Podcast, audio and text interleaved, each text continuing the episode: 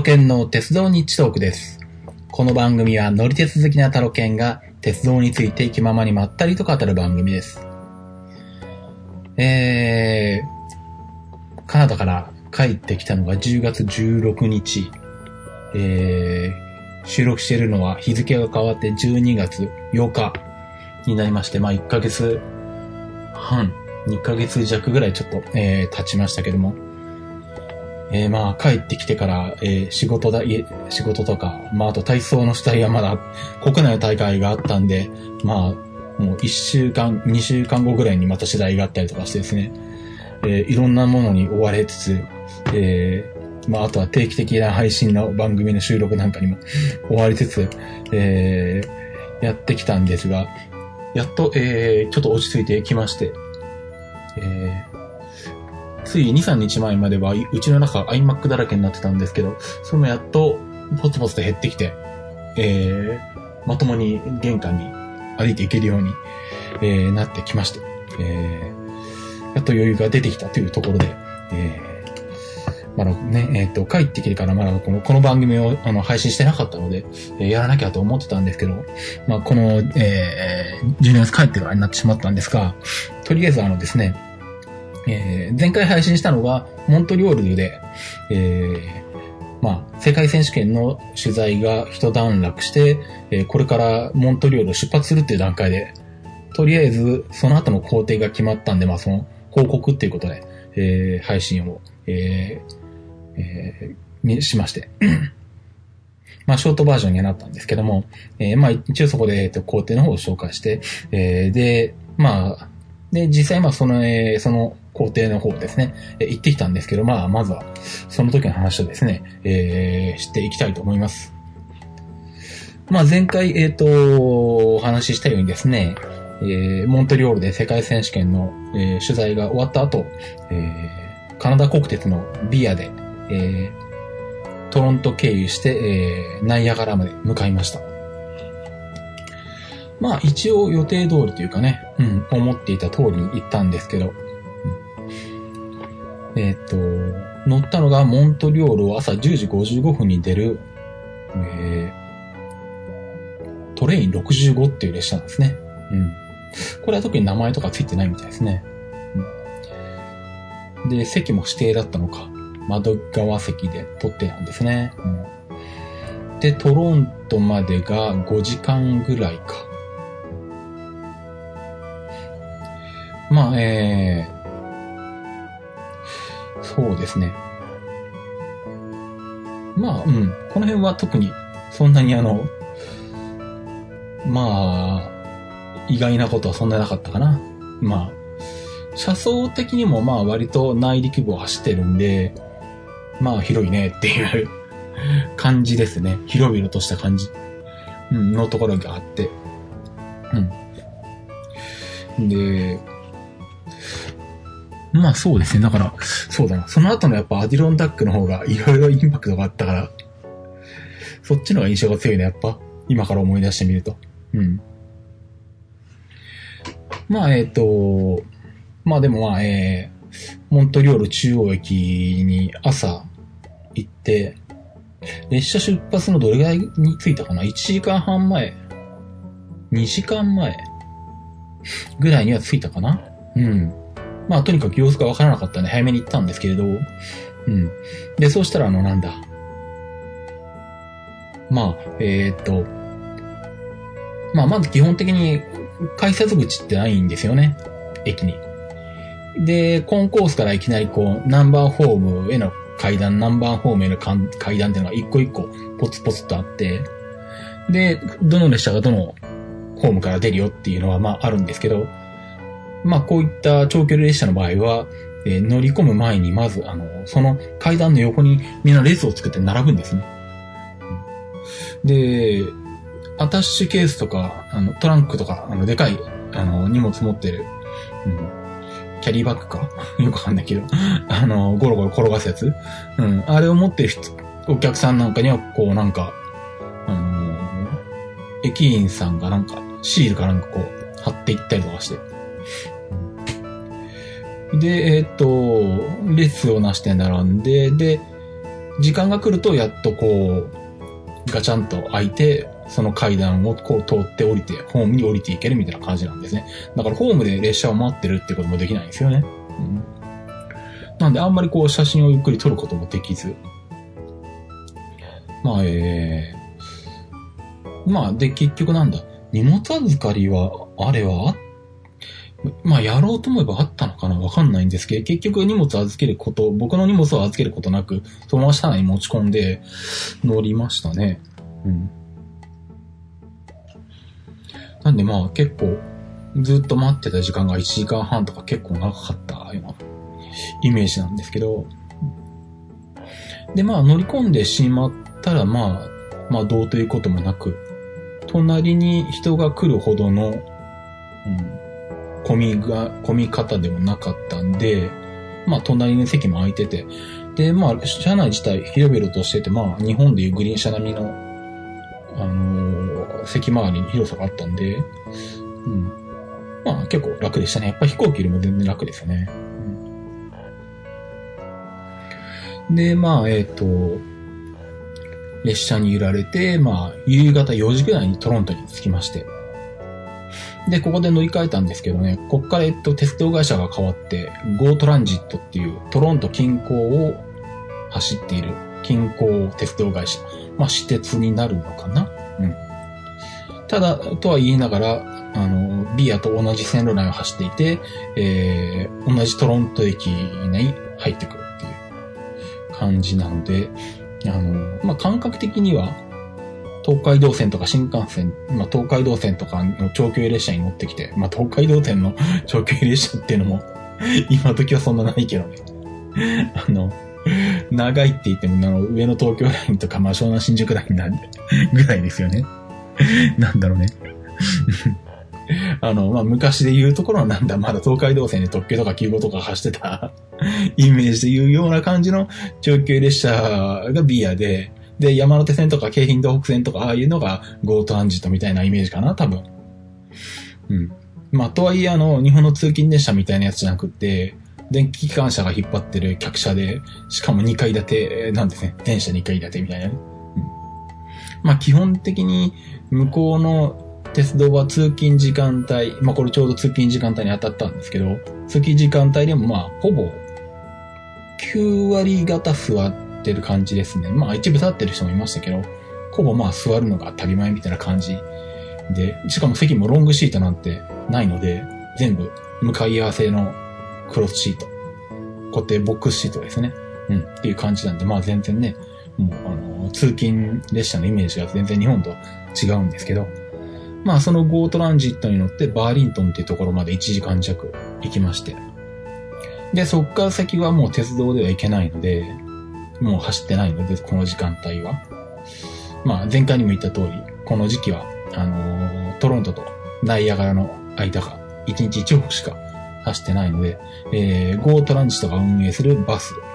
まあこれ、ゴーバスっていうらしいんですけどね。うん。まあこれに乗り換えて、えー、1時間半ぐらい。で、ナイアガラの滝のところまで、ナイアガラフォールズ、フォールズまで行きましたね。んで、予定としては、そのバスの終点のナイアガラフォールズ駅、バスターミナルかなんかになるのかな、きっと。うん、まで乗るつもりだったんですけど、まあ、iPhone でマップを見ながら、こう、どこ走ってんだろうなとか見ながら、あのー、っていうのと、ホテルの位置と、それから、まあ、そのナイアガラフォールズ駅の位置とかいろいろと見てたんですね。で、まあ、泊まるホテルがちょっとナイアガラフォールズ駅から離れてたんで、まあ、これはタクシー呼んで、タクシーで行かないと厳しいだろうなと思ってたんですけど、なんかよく見てたら、あれ、ここ今、バスが走ってるとこ、ホテルに近くないっていうことに気がついてですね。で、しかももうすぐあの、バス停なんですよね。ちょっと待って、ここで降りたら、ホテルまで300メートルくらいじゃんとかいうことに気がついて、おわ、降りる降りるとかって慌てて降りてですね。なんと奇跡的にあの、バス停が、あの、ホテルからすぐそばにあったっていうですね。なので終点まで行かずに、あの、そこで急遽降りて、ホテルまで歩いて行きちゃいましたね。あれはラッキーでしたね、本当に。うん。まあ、あの、まあ、割とまあその、まあ大通りの近くにあるんですけど、まあ割と住宅地の近くなのかな。うん。閑静なところというか、うん、そんな賑わってないところで。で、まああの、まあパークライド方式っていうのがね、あの、みんな自家用車でそのバス停のところまで来て、そこからバスに乗っていけるみたいな形で、ば、あの、駐車場もあるような、あの、ちょっと郊外のバス停だったんですけど、まあ奇跡的に、えー、それがホテルのすぐそばということで、えー、非常に助かりましたね。で、まあ、そこのホテルに泊まって、翌日はナイアガラの滝を見まして。まあ、ナイアガラの滝の話は、あの、クリアジの方のあの、トレンドウォッチでも話をしましたんで、また、ね、興味ある方はトレンドウォッチの当時の、えー、回ですね。10月何日ぐらいかな？10月20何日かの日曜日に配信されてる分で、ナイアガラの滝のこと話してるんで、まあ、それを聞いてもらえればと思うんですけど。で、ホテルに2泊したのか。で、ホテルから、えっ、と、タクシーで、えー、レインボーブリッジっていう、えー、ナイアガラ川を挟んで、えー、カナダからアメリカにこう、渡れる橋がありまして。えー、そこの、えー、橋のところまでタクシーで行って、で、歩いて、えー、その橋を渡ってアメリカに入国という風にしてアメリカに行きました。で、えー、そこからバッファロー空港まで行って、で、飛行機でニューヨークに行くっていう、えー、形で、ニューヨークに向かったんですけど、まあ、ナイアガラフォールズのところから、あの、空港までリムジンバスとか走ってるみたいなんですけど、まあ、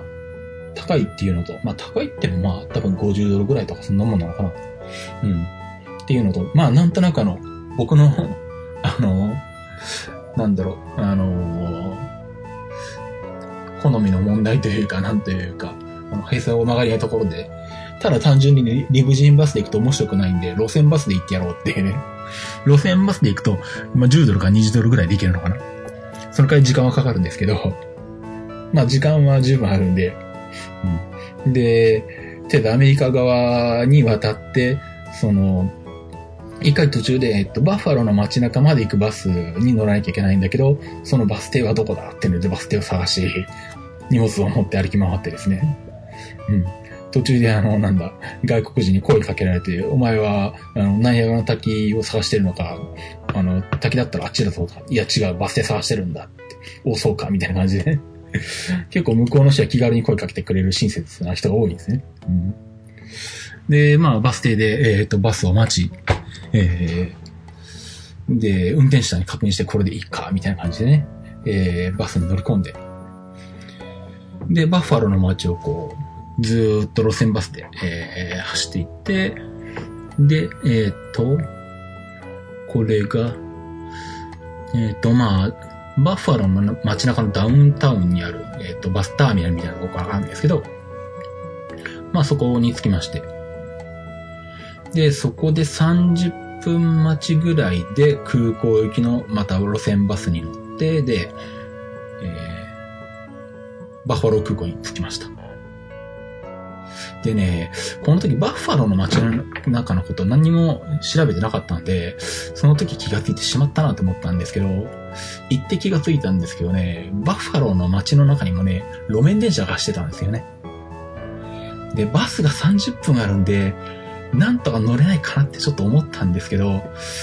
ちょっとやっぱり、あの、まあ、そもそもその空港行きのバスもここから出るのかどうかもうはっきりわからない状態だったんで、で、実際そのなんだ、バスターミナルがあるのに、空港行きのバスが出るのはバスターミナルを出た、出て、あの、道路を渡った向こう側のバス停だったりとかしたんで まあ結構それも危うかったんですけど。で、またなんだ、あの、あの、その辺の人に捕まえて、で、なんだ、あそこだってこと教えてもらって、お、今一本行っちまった、みたいな感じでね、次のやつに乗ったりとかして。そこのバス停に行ったらなんか黒人のおっちゃんがお前空港に行くのか？また声かけられて、そうさ、そうなんだ、みたいな感じで。じゃ俺も行くからここで待ったらいいいいぞ、みたいな感じで、センキューみたいな感じでですね。結構みんな親切ですね、本当に。うん。まあそんな感じだったんで、ちょっとね、バッファローを改めて調べておけば、うまいこと時間を作って、ちょっとあの、あの、路面電車ね、乗れたのになと思ったんで、ちょっとそこは心残りなんで、ちょっとまたバッファローにあるんかい、バッファロー行くことか わかんないですけどね。ちょっとなんか、あの、悔しいんで、あの、なんか、時間を作って、機会を作って、乗りに行きたいなっていうところがありますよね。で、まあそんな感じで、バスを乗り継いでバッファロー空港に行き、えー、ユナイテッドで、えー、ニューアーク空港、ニューアークリバティ空港に夜の8時過ぎに到着しました。で、えー、っと、まあ、前回も話してた通り、通りマイレージで、えー、っと、取ったホテルに2泊しまして。またこのホテルがね、無駄に豪華でね、ダブルベッドが2つ置いてあるみたいなね。ふっかふかの、もう、これはどう考えても高いだろっていうね。もうあの、この4分の1のスペースでいいから4分の1のマイルで止めさせてくれよって思うぐらい無駄に広い豪華なホテルでしたね。で、まあ、ただ周りにそのなんだ、まあ、ご飯食べるところとか全然ないんですね。あの、空港から車で3、3、5分くらいか。うん。で、空港からシャトルバスがあったんで、まあ、シャトルバスで、あのー、ホテルには着けたんですけど、その周りに何にもなくて、歩いて行ける範囲に何もないんで、晩ご飯もホテルの中のあの、まあ、いわゆるなんだ、レストランですね。ホテルの中の一角のレストランで、あのー、入って食べたんですけど、まあ、あの、おしゃれなバーカウンターがある店で、あのなんだ？まあ、ちょっとお金のあるアメリカ人の粋な人たちは、あの、バーカウンターで好みの酒を飲みながら、あの、テレ、あの、壁掛けのテレビに映ってる、あの、テレビを見ながらですね。で、か、片方はあの野球が映ってて、片方はあの、あの、フットボールが映って、アメリカ、アメリカンフットボールが映ってるっていうね、もうこってこてのアメリカだなっていう。やっぱアメリカだねっていう、この二つなんだね、みたいな感じのところで、こう、あの、みんなお酒を飲んでる、なんかで、こう、なんかこう、いまいち所在なさそうにあのテーブルに一人で座って、なんか、とりあえず安いのはどれかなとか思いながら、安くてお金に、あの、お腹に溜まるのはどれかなとか 何が入ってるかよくわかんないなとかも言いながら、とりあえずこれとこれみたいな感じで頼み、うん、またそこであの、うん、あの、うん、自分としては結構高い金額でこう晩ご飯を食べる羽目になるみたいなね、うん、感じだったんですけど。まあ、そんな感じで、えー、まあ、その夜、えー、泊まり。で、次の日一日、まあ時間があったはずなんですけど、まあ、なぜそもそもが、あの、ね、普段日本にいてもまあ、起きるのは昼とか下手したら午後に入ってからなんですけど、えー、っと、なんだ。まあそもそもこの、えー、っと、その前の晩とか、うん、前の晩はまあそうでもないか。うん。まあ、割と睡眠不足のままで来てるんで、うん。結局なんだ、そんな気持ちいい部屋だったので、もうなんか、あの、寝てたら起きるのがめんどくさくなってですね。うんしかもニューヨークの街中まで電車で小1時間ぐらい、3、40分ぐらいかかるんですけど、なんかだんだん面倒くさくなってきて、結局なんだ、ベッドが出たのが4時ぐらいだったのが、午後の。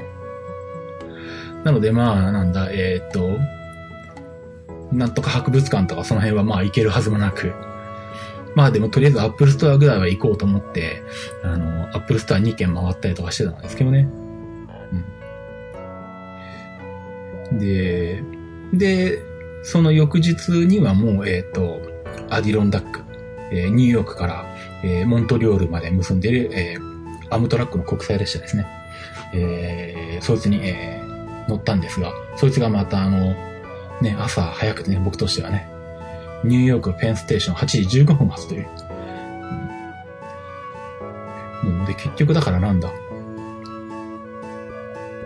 うんと、ニューヨークブラブラして、アップルストア2軒行って、で、まあ基本的にニューヨークの街中って、地下鉄も24時間走ってるし、あとニューヨークと、それからあの、まあホテルの最寄りになるニューアークリバティ空港の間は、えっ、と、列車も、空港まで結ぶ列車も、えーほぼ1時間おきに24時間走ってるんで、まあ、夜いくら遅くなっても、まあ、帰ってこれるんですけど、なんとなく、あの、意味もなく、あのどれぐらいニューヨークの街中に夜遅くまでいても、俺はホテルに帰りつけるのかみたいな感じで、ちょっと挑戦したくなり、よくわかんないんですけど、で、ホテルに帰ってきたのが、だから多分、1時とか2時とかだったのかな。うん、で、まあ、次、もう8時15分のアディロンダックに乗らなきゃいけないんで、まあ、一応シャワーを浴び、ベッドには入ったけど、もうほぼ寝る時間もなくですね。1時間ぐらいベッドで横になって、もうすぐ出発みたいな感じで出たんですけどね。で、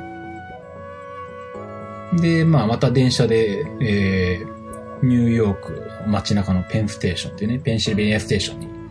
えー向かいまして。で、えっと、まあ、ここで、で、えっと、ニューヨークペンのところでは、あれも一応なんか列をなして並んでいたか、そうですね。しかも、まあ、国境を越えるんで、うん、まあ、簡単なこう出国の手続きみたいなのがあって、うん。で、あ、そうか。で、まあ、列車に乗るお客さんの中には当然、あの、アメリカ国内で乗り、降りるお客さんもいるし、国境を越えてカナダまで行くお客さんもいるんで、あの、まあ、列ができてるんですけど、2列できてて、あの、国内で降りる人は、の列はこっち、こあの、カナダまで行く人の列はこっちみたいな感じの列が、結構長い列ができててですね。で、しかもあの、こんな、その国際列車で11時間も走るくせになぜか、こいつがまたあの、席が指定じゃないっていうね、謎の自由席っていうね。まあ人数は多分あれなのかな、うん、して、あの、制限はしてると思うんですけどね。うん。売る切符の数は多分席数しか売らないとかはやってると思うんですけど、指定じゃないっていうね。そんななんで、あの、どうなんか、どんな席座れるのかなとか思いながら、並んだんですけど、結局なんかあの、なんだ、まあ、大した、その、列車全体の席数の割にはそんな大したお客さんじゃなくて、余裕で窓際窓側の好きな席を取れて、隣にもお客さんは来ず、他にも席は空いてるみたいな感じで結構余裕ですね。うん。で、まあ、ニュー、でニューヨークのペンステーションは地下駅なんですけど、地下から出てくると、えーハドソン川沿いに走る形になってですね。で、しばらくはこう、複々線を走るんですけど、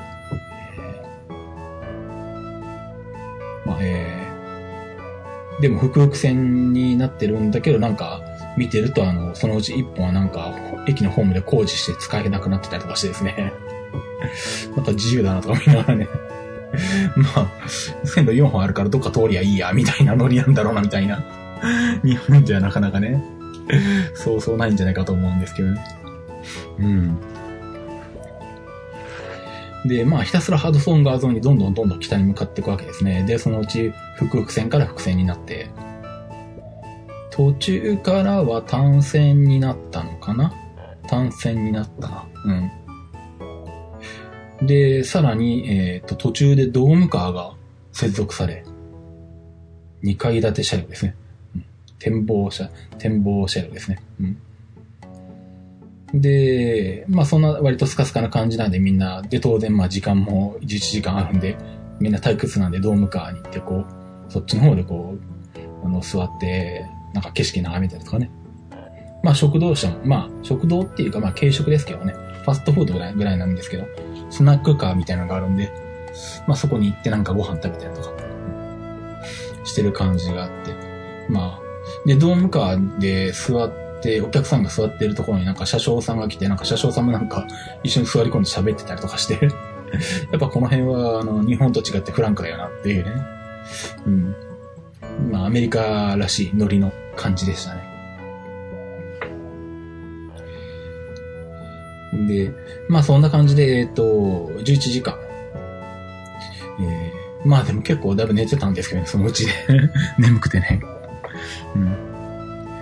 まあ、11時間かけて、えっと、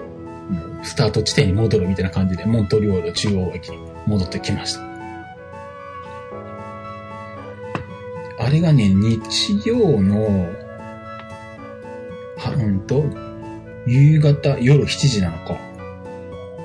ちょっと到着したんだよね。うん。日曜の夜7時なのに、モントリオール中央駅に、全然人っ子一人いないみたいに。まあ、全くいなくはないけど、何、パッと見渡して5、6人しかいないみたいな。日本じゃ考えられないぐらいの、あの、人のいなさっぷりでですね。うん、まあ、あの、アップルンルンでも言ってたんですけど、これアップルストアも6時に閉まるよなって感じですよね。それぐらい本当にあの、カナダのモントリオールの夜は早いですね。うん。で、まあそこから、えー、地下鉄に乗って、まあホテルも、それ前に、あの、世界戦記念の取材をしていた時に泊まってたのとすぐ近くの、まあ、ホテルを、ね、取りまして。まあ、とは言ってもそれもほぼ寝る時間なかったんですけど、翌日、なんだ、飛行機が南西6時35分発なので、それに乗るためには、えー、ホテルの近くのバス停を4時発みたいなやつに乗らなきゃいけないんで、で、ま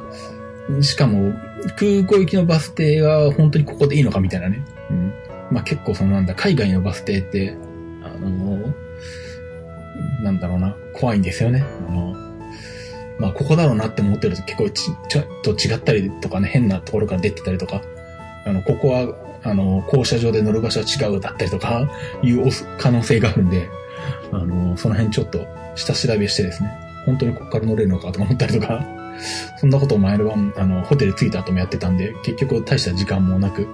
ほぼこの、ここでもあんまり寝れず、うん。まあ、ホテルいらなかったんじゃないかぐらいの勢いなんですけどね。うん。まあでもとりあえず無事に、えっと、4時発のバスに乗りまして、えー、モントリオール空港に行きまして。で、そこから、えー、シカゴ乗り換えで、まあ日本に帰ってくるわけなんですけど、えー、まあこれも前回の配信で話をしてましたけど、シカゴで乗り換えに4時間ぐらいあるんですね。で、シカゴの街中に走っている L っていうね、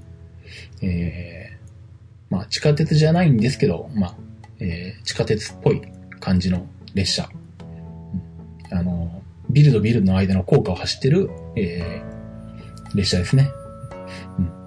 それに、えー乗ってきまして。で、まあ、そういうのが好きな方では有名なその、えー、高架でありながら平面交差してるっていうね、えー、ところの、にも行ってきまして。結局2回、3回ぐらい通ったのかな、その平面交差のところ。うん。まあ、えー、まあ、で、まあ、ビデオにも撮ったりとかね、列車の車窓から撮ったりとか、うん、えー、行ってきまして。まあ、その辺はゆっくり堪能してこれましたか。よく見たらそこのすぐ横に、あのまたこれ、あの、アムトラックの、あの中央駅があったのに気がついたんで、あ、ここも行けばよかったなと思ってですね。うん。でもなかなかね、あの全体像ね、その街の全体像とかなかなか把握できないですね。まあね、ゆゆっくりいろいろ見て回らないとね。まあでもとりあえず4時間の間に、えーっと、うんシカゴの街中に行って、まあ戻ってこれまして。うん。まあ空港から直接 L が出てるんで、あのー L で行って、L でも、そのまま L で戻ってくるみたいな感じに、ね、できるんですけどね。だいたい街中まで30分ぐらいかな。うん。で、そこからは、えーえー予定通り、乗り継ぎの、えーユナイテッドに乗りまして、で、無事に、えー10月16日に成田空港に、えー午後3時40分。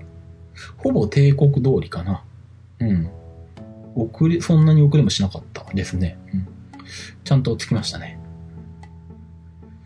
まあ、ただ帰りがちょっとあの、苦しかったですけどね。あの、帰りが、えっ、と、ボーイング777-200で、343? 333、343の10ですか？ね。うん。の真ん中の4連、4人の島の中の、えーっと、真ん中、ツーレールじゃないところ。で、通路側には外国人がドーンと座っててですね。しかもパソコン出してパソコンやったりとかしてですね。トイレ行きたいけど行きたいって言い出せないみたいなので、うん、結構厳しかったですね。帰りはね、行きは隣が空いてたんで楽だったんですけど、結局だから10時間ぐらい、12時間ぐらい乗ってる間にトイレ1回しか行けなかったみたいなね。まあ、そうなんでしたけど、まあでもまあとりあえずは無事に、えっ、ー、と、成田に着きました。で、まあ、成田エクスプレスに乗りまして、品川に出て、もうあの、行ってくるとも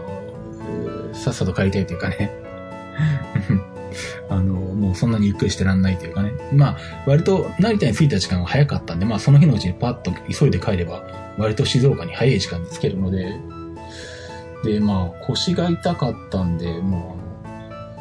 帰ってその日の夜にもうもみほぐしに行ってやろうと思ってですね。新幹線の中でもみほぐしも予約し。で、品川で乗り換えにちょっと時間があったんで、そういえば品川で、あの、立ち食いそばがあったなってことを気がついて、そこで絶対そばを食べてやろうと思ってですね。もうなんせあの、そういうものに飢えていたので。うん、あの、もうそば大盛りの、あの、エビ、エビ天二つ乗せの卵かけの、もう、あの、全部ぶち込んだ感じの蕎麦をこう思いっきり食うみたいなね感じでこう、蕎麦をちょっと静岡で、あの、品川で堪能してから新幹線に乗って帰ってきましたね。はい。まあ、そんな感じで、えー、まあ無事に、まあ予定通り、まあ一応、えっ、ー、と、予定としては予定通りですね。乗りたい列車一通り乗って、行きたいところは一通り行って、えっ、ー、と、帰ってくることができました。えっ、ー、と、まあ、えー、ジムナスティックスニュースの、あの、世界選手権の、えー、ご支援をいただいた方には、あの、リターンとして写真を、あの、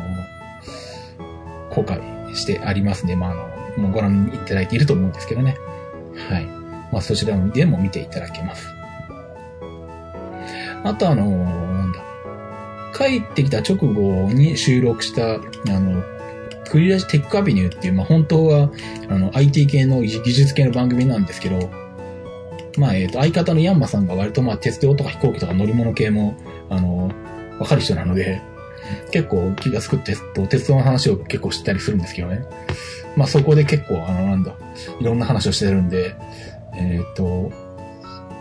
クリアジテックアビニュー、テックアビニューは英語なんですけど、テック T-E-C-H ですね。アビニューはあの、道のアベニューですよね。えー、これの10月20日更新分聞いていただくと、もうなんか大半、あの、飛行機か鉄道の話ばっかしてるみたいな 回になってるんで、まあ良ければ聞いていただければと思います。まあ他の回でもたまに結構乗り物の話とかしてるんで、まあよ、良ければね、あの、聞いていただければと思いますね。はい。えー、というような形で、えー、っと、無事にまあ、棚から帰ってきましたというお話でした。えっと、で、まあ、この後は、その後、この後はというか、まあ、カナダから帰ってきた後は取り立てて、鉄道的にはまあ、目立ったことはそんなにしておらず、まあ、取材で四日市に行ったんで、新幹線と近鉄特急に乗ったとか。あ、でもまあ、確かにあれだったな。あの、そうだ。カナダから帰ってきて10月16日で、10日後に、えー、体操の次第で四日市行ったんですけど、まあ、行きは普通に新幹線で行って、うんと、まあ、えっ、ー、と、で、そこから近鉄特急で四日市まで行って、で、あ、そう、ホテルがあれなんだ。四日市駅からちょっと離れてたところで、まあ、四日市駅からでも歩けるんだけど、えー、四日市あすなろう鉄道に一駅に乗るとそっちからの方が微妙に近いっていう場所で赤堀だったかな？四日市の隣の駅。なので、えっと、四日市から一駅だけ、あの、きあの四日市あすなろう鉄道に乗って えー、赤堀まで、えー、行ってきました。行ってきましたっていうか、あの、通ってました。それでうん。なんで、えっ、ー、と、一駅区間だけ四日市朝の鉄道乗りましたね。まあ、近鉄時代は全線、うつべ線も八王子線も乗ってるんですけど、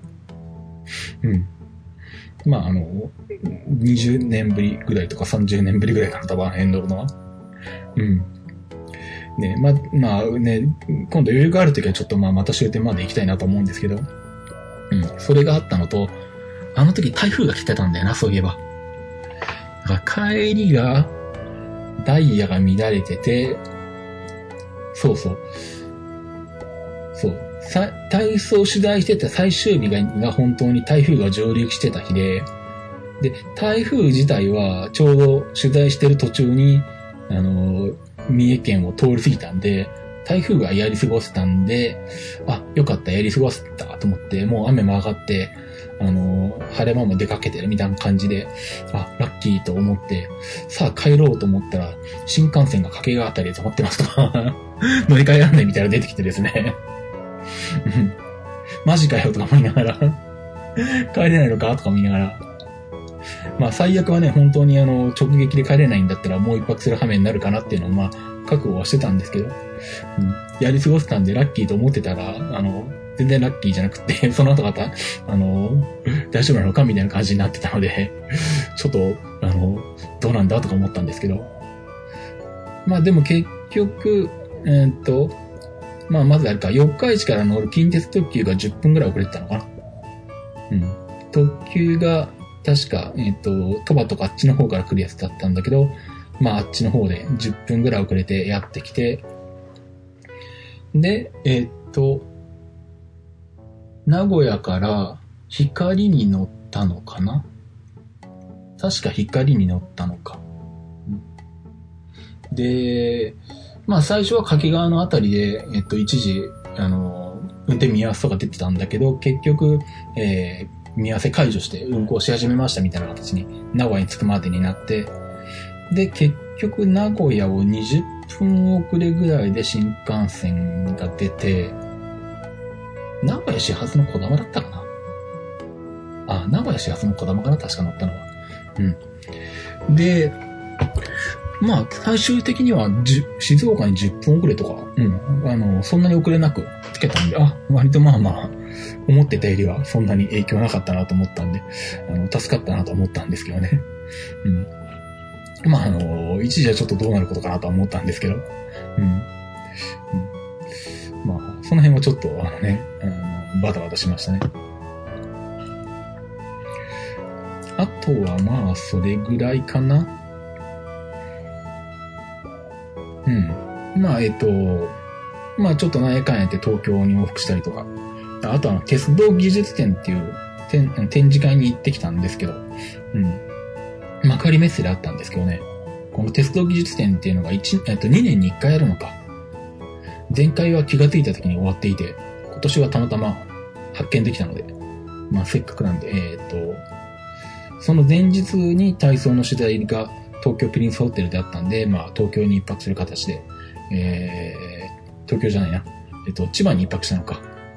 千葉に一泊する形で、えっと、鉄道技術展見てきまして。まあ、えっと、大体予想通りっていうかね、想像通りで、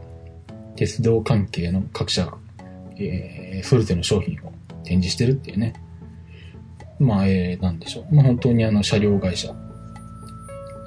日本車両とかあったのかなうん。JR 東日本の系のとか、えっとなんだ。あとあの、まあ、車両だけじゃなくて、その、まあ、パーツというか、うん。そういったものの展示、まあ、本当に細かい専用工具を売ってるメーカーとかもあれば、あの、まあ、最近だと列車もハイブリッド化してきてるんで、あの列車用の、あの、まあ、充電池というかバッテリーしかもあの、なんだ、あの、車両の、あの、下につける、こう、台車の、台車と台車の相手につける、あの、バッテリーの実物を、あの、ドーンと展示してあるみたいなね。台車よりでかいぐらいのやつが実物が展示してあるとか、そんなんもあったりしましたし。まあ、あとは、えっ、ー、と、あの、駅のあの、行き先表示、行き先表示とか列車の表示、案内機。うん。まあ、ね、あの、パタパタパタって切り替わるやつ。まあ、最近はパタパタパタじゃなくてもう LED 表示とか液晶表示とかなってるんですけど、うん、あの専用のあのハードウェア、ああいうの展展示とか、あとは近鉄系であの、運転士を、あの、運転士の業務を、あの、管理したり、支援したりする、えー、専用端末。専用端末って言っても端末自体は汎用機なんですけど、展示してあったのはあの、パナソニックのあのタブレット。タフパッドってやつですね。あの、あの、防人防的であの、乱暴に扱っても大丈夫っていうタフパッド上に、に、の、で動いてるアンドロイドで、えー、システムが組んであって、うん、で、まあ、それをも列車に持ち運んで、こう、そこで、あの、運転席の前に置いておくと、あの、行き先どことか次を、あなんだ、何時発、どこ何時発に出て何時に駅、どこの駅に止まってみたいな、ああいうの、昔よく紙であったんですけどね、何時、何時発、何時尺とかいうの？あれをこう全部画面に出すとか。うん。まあ、で、まあ、そういう運行管理システムとか、あの、なんだ、そういうシステム自体のこう、パンフレットとか、こう置いてあったりとかして、見てるとなんだ、あの、まあ、展示してるのはタフバットだけど、例えば iPad でもシステム作れますって書いてあったりとかですね。うん。そんなのもあったりとかして、まあ、本当に多種多様に飛んでましたね。あとはなんだ、えっ、と、一緒になんかあの、トンネルとか、あと橋脚、橋？橋のあの、技術展みたいなのが一角で行われてて、そっちの方に行くと、もうなんかあの、工事現場の、工事向け、工事現場の作業の、まあ、展示って、展示だったりとか、あとあの、なんだろうな、あの、工事するための、に組む足場の、えー、いかにこう、足場をこう安全に組んでいくかみたいなもので、こう、こういう風にやっていくと、こう、あの、常にこう、足元にこう、足の踏み場があるような状態で、どんどん足場を、あの、横にこう、つなぎでこう広広げていけますみたいな、あの、あの、会場の中にこう、た、あの、なんだ、2階建てぐらいの足場を組んで そこで実際にあの足場を横にこうどんどん伸ばしていく実験をやってたりとかしてですね こんなこともやるんだみたいな。なかなか面白いですね。うん。だから鉄道に関係ない人が見に行っても結構面白いんじゃないかなと思いますね、あれ。うん。まあ、そんなのもあるかと思えば、あの、なんだ。鉄道の貢献風なグッズを、あの、制作しますよみたいなサービスをやってるところとかですね。うん、これなかなかいいかもとか思ったりしたんですけど。うん。まあなんで、あのー、いろいろ面白かったです。うん。まあそういうね、鉄道向けのものから汎用のものまで、うん、いろいろ出てましたね。だからまあ割と IT 的な観点から面白いっていうね、うん、ことなんで。まあ次がまた2年後なんで、2019年になるのかなうん。ですね。まあ、えー、タイミングが合えばまた行きたいなと思いますね。あとまあ、この後はまた体操の取材でトヨタ国際があるんで、えー、今週末トヨタに行くんで、また新幹線と名鉄で行くかなと思ってます。まあ、まあ、ごく普通に豊橋まで、小田まで行って、名鉄に乗って地流乗り換えで、まあ、豊田市まで行くみたいな感じで、まあ、その往復みたいな感じになると思いますね。まあ、あと、それ以外は今のところは特に予定はないかな。という感じですね、鉄道系としては。じゃあ、そんなところで、じゃあ、切符地のコーナーに行きたいと思います。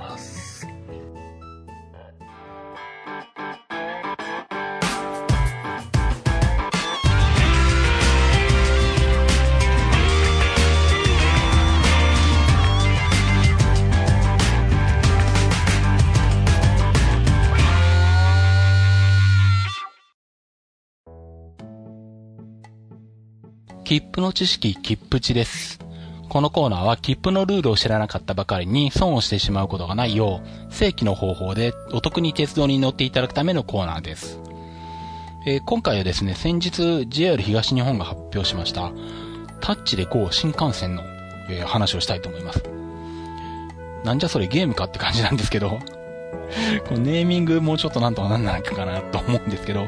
要はあの、なんだ、スイカで東、あの、JR 東日本の新幹線に乗れま、乗れるようになりましたよって話なんですけど、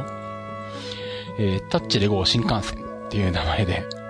えー、かっこ新幹線自由席、えー、SF 乗車サービス。SF ってのはスタードフェアのことですね。だからまあスイカ。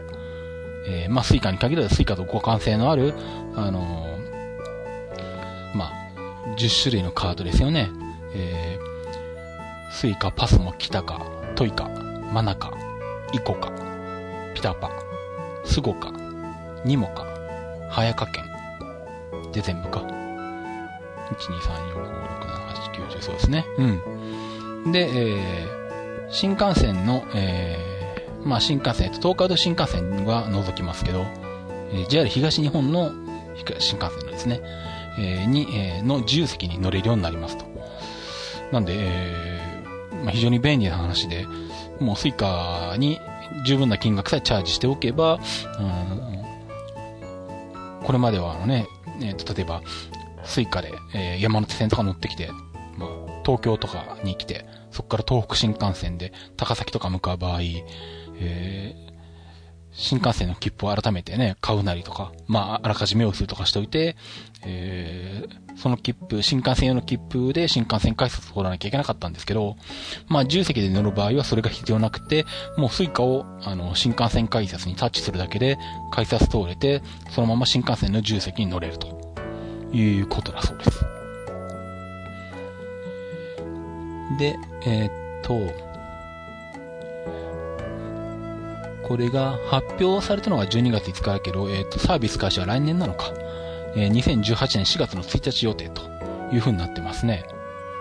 で、対象エリアというのがあって、東北新幹線は東京から那須塩原まで、えー、で、上越新幹線は上毛高原まで、えー、北陸新幹線は安中春名まで。なので、まあ本当に東京の通勤圏だけっていう感じですよね。えー、ちなみに、えー、っとなんだ、大宮をまたいで東北新幹線と上越新幹線に乗るとかいうのはダメだそうです。まあ、もちろん高崎またいで上毛高原から安中春菜っていうのもダメですね。うん、その辺はまあ通常のあの、あのー、投資で特急券が買えないか、あの、ルートっていうのはダメなわけですね。で、まあこれ、えっとですね、値段もちょっと安くなりまして、例として書かれているのが、東京宇都宮間えー、普通に切符で買うと4410円なんですけど、えー、タッチで GO 新幹線で Suica で乗ると、えー、200円安くなって4210円になるそうです。で、えー、っと、ただ注意しないといけないのが、割引されてるっていうことは、つまり、えー、っと、特別な、えー、っと、割引切符の扱いなんですね。うん、なので、まあ、さっき、えっと、東京宇都宮っていう例が出てきましたけど、えー、東京宇都宮間だけ乗る分には、えー、これで乗った方が、えー、安いんですけど、例えばどうだろうな、どこくらいから乗ればいいかな。うーん、まあ、どっからか正確にはわかんないんですけど、例えばまあ、えー、新宿から、えー、来たとしましょう。新宿から、えー、中央線に乗ってきて、で、東京で、えー、新幹線改札通って、えー、このタッチで GO で、えー、東北新幹線で宇都宮まで行きましたっていう風になると、新宿東京間の、えー、乗車券、プラスタッチで GO の東京宇都宮間っていう風に別々に計算されるんで、えー、まあそれでも新宿からだったら安いかな？差額、えーと、東京新宿間200円はしないか。うん。なのでまあ200円以内だったら、あの、まあ、この乗り方でタッチで GO で乗った方が安くなるんですけど、えー、まあ、うん、そうだな。そうか、でもこの距離だとそうか。東京、そうか。200キロは離れないから、東京特内発にはならないのか。だから、山手線内発か、最大でも。っていうことはまあ、山手線内から乗る分には、安いかな？分割で計算されても。うん。まあ、要はそのなんだ？あのー、乗車券が一回分割される形になるんで、場合によっては高くなるケースもあるんで、その辺を気をつけてくださいっていうことですよね。うん。なんで、場合によっては、あのー、えー、乗車駅からあの、まあ、例えばさっきの宇都宮まで行く場合ですね。乗車駅から宇都宮までの通しの乗車券を買っておいて、で、えー、自由席特急券を買った場合、あの、紙の自由席特急券を買って乗った方が、このタッチで GO とスイカを使って、あの、乗る場合より安くなることもあるんで、まあ、逆に言えばその、タッチで GO を使ったことによって割高になるケースもあるんで、まあこれはちょっとあのケースバイケースですよね。在来線に乗る区間がどれぐらいあるかとかね。あとはあのなんだ、まあ例えば那須塩原から降りてさらに、あの、東北線に乗って黒磯とかあっちの方まで行くとか、そういう風になってくると乗車券分割されるんで、うん、割高になる可能性もあるんで、まあその辺はどっちがお得かよく計算してから、あの、使っていただければなと思いますけど、まあ、計算するのは、あの、めんどくさいんで、手で計算するのめんどくさいんで、あの、僕がよくやるのは、あの、乗り換え案内使ってですね、各区間の、あの、バラバラに買った時の金額はいくらで、例えばなんだ、新宿東京はいくらでって、ね、乗り換え案内でこう、新宿東京間乗ったとしてこう、出して金額が出てくるんで、で、それを覚えておいて、今度、えっ、となんだ、えー、で、まあ、東京、宇都宮間は、今言った、えっ、と、タッチで5点のと4210円なのか。うん。で、あとは、新宿から宇都宮まで、えー、直接こう、乗り換え案内で出すと、投資の金額が出てくるんで、どっちが安いか比較して、あの、安い方を使うってのはよくやるんで、まあ、計算するのは、そういう乗り換え案内とかうまく使ってやれば、あの、比較的楽にできるんじゃないかなと思いますね。はい。まあ、とはいえ、まあ、そういうね、あの金額的な、あの高くなり安くなるはあるにしても、まあ、やっぱあれ、切符を買わなくて、しかもスイカだけで、えー、新幹線に乗れるってやっぱ非常に便利はいいですよね。うん。まあ、な非常に、特にまあその、まあ、多少100円、200円、安く、安い、高いはどっちでもいいからもう、あの、とにかく切符とかよくわからないから、スイカで済ましたいっていう方も結構いるとは思いますし、まあ、あとは外国人観光客向けっていうところもあった、あるのかな、これは。うん、それもあるのかもしれないですけどね。うん、まあ、なんせあの、新幹線の自販機のね、切符の自販機の前もそうですし、みどりの窓口でこう並んでる人が大量にいるので、やっぱあれをこう、ね、避けられるっていうのは大きいですよね。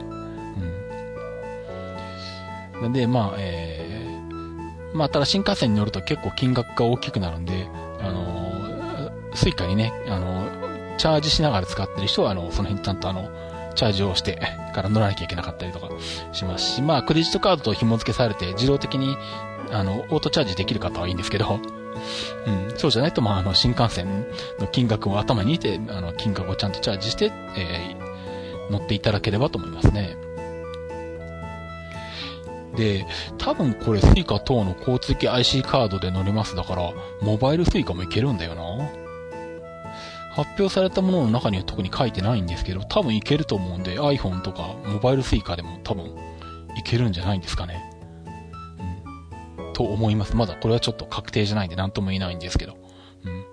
まあこの辺は続報が分かりましたらまたお知らせしたいと思います。あとはまああのー、その発表のリリースの中の下の方にちらっと書いてあるんですけど、えっと、指定席につきましても、2019年度末をめどに IC カードでシームレスにご利用いただけるサービスの導入を検討しておりますと。詳細につきましては今後お知らせいたしますということなんで、将来的には Suica で新幹線の指定席に乗れるようになるようですね。これはいいな。まあね、あの、JR 東日本、じゃないや、えっと、JR 東海の方もね、あの、エクスプレス予約のね、あの、を簡単に使えるように、スマート EX とか出してきましたけど、うん、JR 東日本もまあ、この辺負けてないというかね、ひょっとしたらこっちの方が上を行くかもしれないですけどね。まあでも、本当はね、その辺、東海道新幹線と JR 東日本系の新幹線の、あのー、乗車券、特急券の購入システムを統一してほしいんですけどね。この分かれてるっていうのが癖者で分かりにくいんですよね。うん。なので、いまいち一般の方はなんか、手を出しにくいというかね、いうところもあって、その辺はどうかなと思うんですけどね。まあ、この辺、使いやすいシステムになってくるといいなと思いますけどね。うん。まあ、でもとりあえずあの、便利になることはいいことなので、まあ、どんどんね、このシステム活用していっていただいて、えー、どんどんあの、進化して、あの、なるべく、あの、チケットレスで、えー、新幹線も簡単に乗れるようになっていってくれるといいなと思いますね。ということでエンディングに参ります。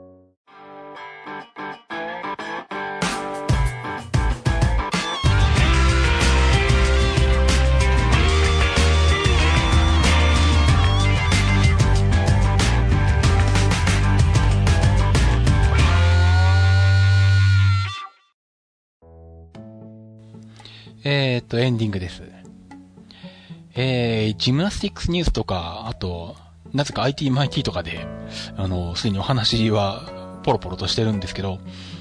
えー、まあ、体操の方の、あの、世界選手権の、えー、報告会っていうのを2月3日に、えー、やるんですけど、えー、せっかくなので、あの、鉄道日トークの報告会もやろうと思いまして、えそのジムナスティックスニュースの翌日に、えー、まあ、タイトルはまだ決まってないんですが、カナダ、アメリカ乗り鉄報告会、過去仮っていうのを開催します。えー、2月4日日曜日。えー、場所は、えー、っと、茅場町にあるコワーキングスペース。コワーキングスペース茅場町小江戸という場所ですね。えー、世界選手権報告会をやる場所と同じ場所です。えー、スケジュールも大体同じで、えー、2時半会場、3時開始。まあ、2時間から2時間半ぐらい予定してます。えー、体操の方の報告会は、まあ、僕と北沢くん2人になりますけど、こちらは僕1人でやります。えー、料金が2000円になります。えー、で、えっ、ー、と、まあこれ、えっ、ー、とまあ、とりあえず案内ページを、鉄道日トーク、うん、鉄道日トークよりか、タロケンリンクの方に作るかな。うん、タロケンリンクの方に、えー、っと、また案内のページを作りたいと思いますんで、まあ、あと Facebook ページの中にもイベントは、ページは作ると思うんですけど、えー、またそのページができ次第報告したい、えー、報告させていただきます。で、まあ、あとチケットの購入方法なんかも、えー、決まり次第、あの、報告していきますんで、えー、まあ、えー、参加いただける方は、えー、ぜひご購入をお願いします。まあ、えっと、2月の最初の週末で、えっと、最初、えっと、土曜日にやるのが体操の方。で、日曜日にやるのが鉄道の方ということで。まあ、よろしければね、両方、あの参加していただけると嬉しいですけど、体操の方は3000円になっています。まあ、東京に一泊していただければ両方、えー、ご覧いただけます。まあ、当然僕は、えー、3日のまま東京に泊まります。体操の方は、えー、懇親会も、えー、予定してますんで、うん、まあその辺はあの、ジムナスティックスニュースの、えー、っと、まあホームページの方、まあまだえっと、案内ページはできてないんですけど、えー、えっ、と、この間配信したジムナスティックスニュースの番組の中で、えー、まあ、えー、発表してますし、まあ、そのジムナスティックスニュースラジオショーのホームページの中には、えっ、と、まあ、えー、場所、日にち、時間等ですね、金額と書いてあります。うん、体操の方は体操の方でまたあの案内ページ作りますんでね、まあそちらの方もできましたらまた報告したいと思いますが、まあとりあえずは、えっ、と、2月の、えー、4日、鉄道の方は2月の4日、体操の方は2月の3日ということで、えー、まあ、お時間を取っておいていただければと思いますね。はい。えー、そんなところですかね。はい。じゃあ、ということでお届けしました、えー、鉄道日読でした。それではまた。